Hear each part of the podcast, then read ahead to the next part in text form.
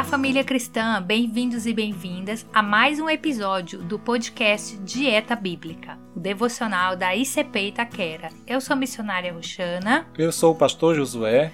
Nesse episódio, vamos meditar no capítulo 30 do livro de Provérbios. Dieta Bíblica. Porque nem só de pão viverá o homem, mas de toda palavra que procede da boca de Deus. Mateus 4:4.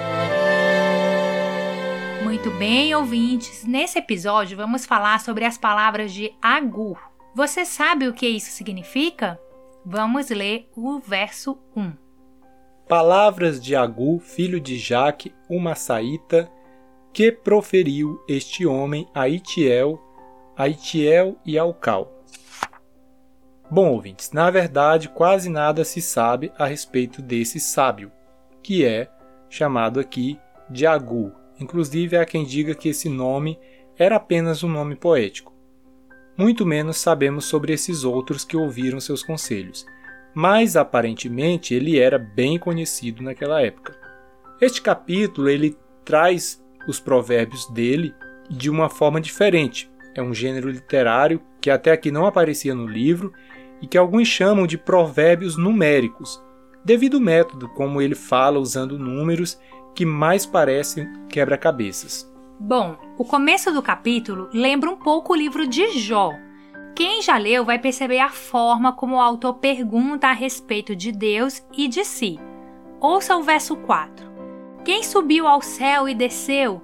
Quem encerrou os ventos nos seus punhos? Quem amarrou as águas numa roupa? Quem estabeleceu todas as extremidades da terra? Qual é o seu nome? Qual é o nome do seu filho, se é que o sabes?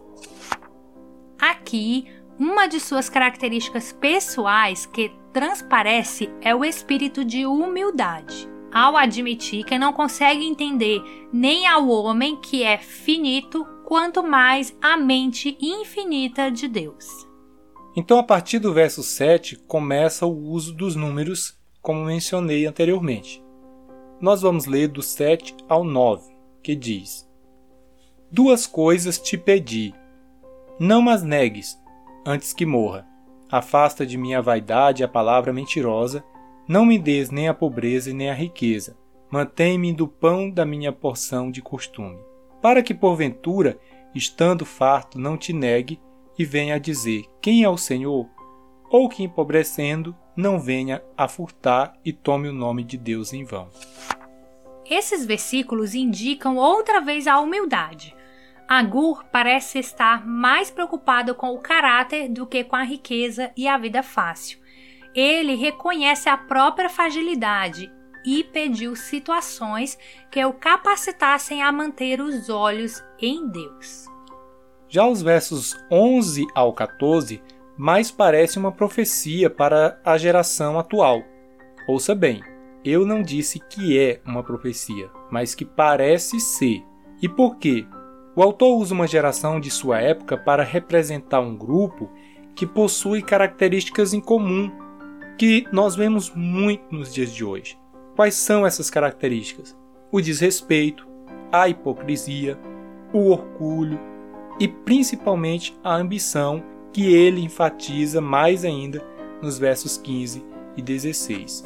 Os números seguem dando forma à escrita do capítulo. E no verso 23, o escritor fala da mulher odiosa que está entre as coisas que estremecem a terra. Mais sobre a mulher falaremos mais nos próximos episódios. Você, ouvinte, não pode perder.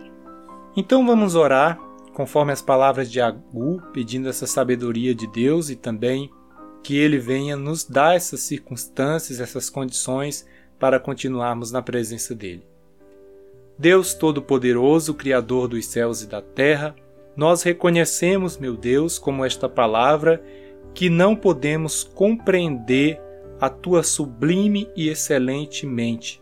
No entanto, Deus Altíssimo, o Senhor nos deu o seu Espírito para que pudéssemos diariamente ser renovados e fortalecidos na força do seu poder. E andando em tua presença, ó Altíssimo, nós te pedimos a sabedoria, Pai, para que nas circunstâncias, sejam de abundância ou seja de escassez, possamos te dar glória, como dizia também o apóstolo Paulo, tanto quando tinha abundância, como também quando padecia necessidades.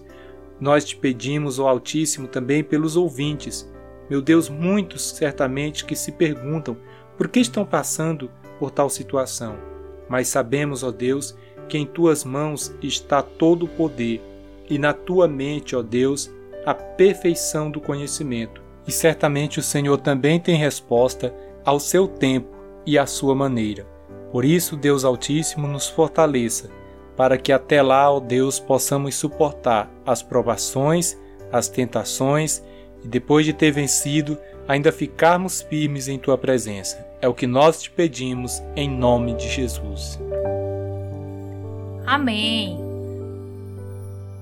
Gostaríamos de lembrar que você deve acompanhar aí na sua Bíblia, fazer a leitura de cada versículo do capítulo para que você possa compreender melhor as aplicações que fazemos aqui. Então é isso, muito obrigada pela sua companhia. Queremos pedir também, se você ainda não segue as nossas redes sociais, nós estamos no Instagram e também no Facebook. Então, curte lá, compartilha com seus amigos também esse conteúdo para que mais pessoas possam ser edificadas pela palavra. Um grande abraço e até o próximo episódio. Você ouviu o podcast Dieta Bíblica, o devocional diário da Igreja Cristã Pentecostal em Itaquera, São Paulo.